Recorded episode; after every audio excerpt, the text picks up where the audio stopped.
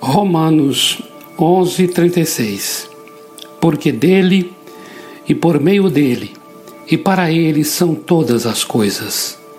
A ele pois a glória eternamente. Amém.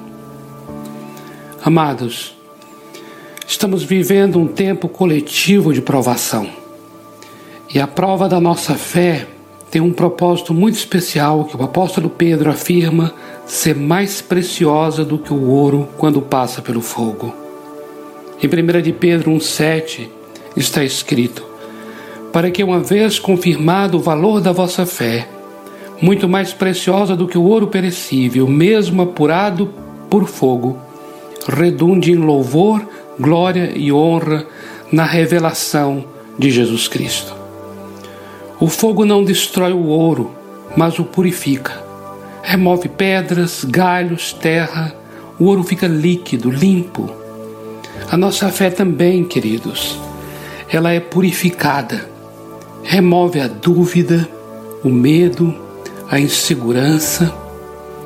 E eu quero chamar a atenção de uma coisa: a provação remove os nossos falsos apoios. A provação, um momento difícil, pode se tornar um tempo para expor a fraqueza e a precariedade dos nossos lugares de confiança. E debaixo da soberania de Deus, direcionar o nosso coração para a nossa única fonte de vida. Veja bem, em Deuteronômio capítulo 8, versículos 2 e 3, diz assim: recordar-te-ás de todo o caminho pelo qual o Senhor teu Deus te guiou no deserto estes quarenta anos, para te humilhar, para te provar, para saber o que estava no teu coração, se guardarias ou não seus mandamentos.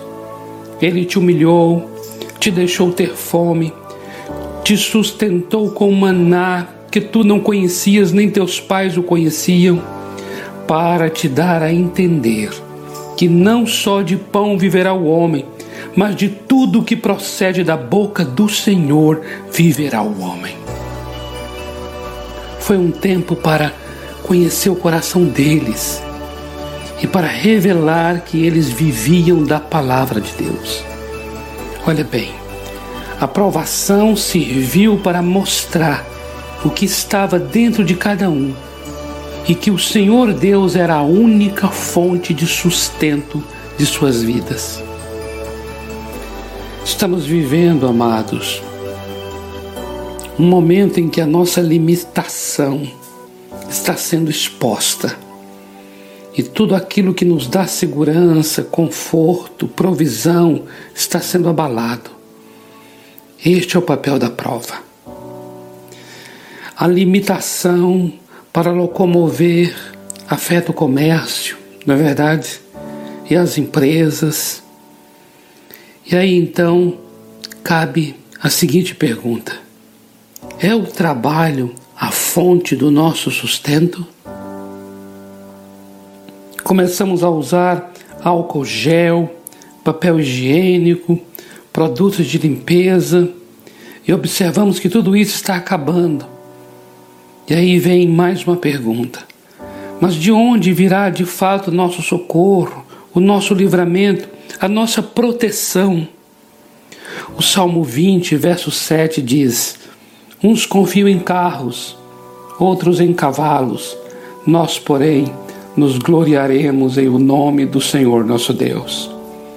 O Salmo 127, nos versículos 1 e 2, diz assim: Se o Senhor não edificar a casa, em vão trabalhos que a edificam.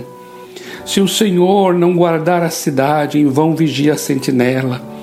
Inútil vos será levantar de madrugada, repousar tarde, comer o pão que penosamente granjeastes. Aos seus amados ele o dá enquanto dormem. Aleluia. Amados, o comércio pode fechar suas portas mas o caminho do Santo dos Santos está sempre aberto. Aleluia! O Senhor Deus é a nossa única exclusiva fonte. Ainda que a figueira seque, proclamamos nossa confiança naquele que criou a figueira. Sabe por quê? Porque dele e por meio dele e para ele são todas as coisas.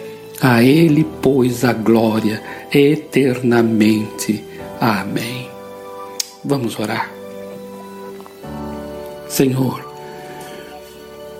oh Pai, nestes dias, quando nossas atividades, Senhor, nossa capacidade passam por provas que trazem tantas limitações, nós queremos afirmar e confessar nossa fé em Ti como nosso único bem, nossa força, nossa porção, nossa provisão, nossa alegria.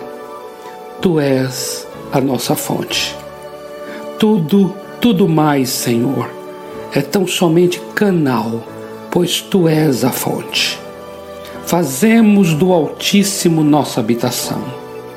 Revela-te, Senhor, ao teu povo como o único digno de confiança. Em nome do Senhor Jesus. Amém.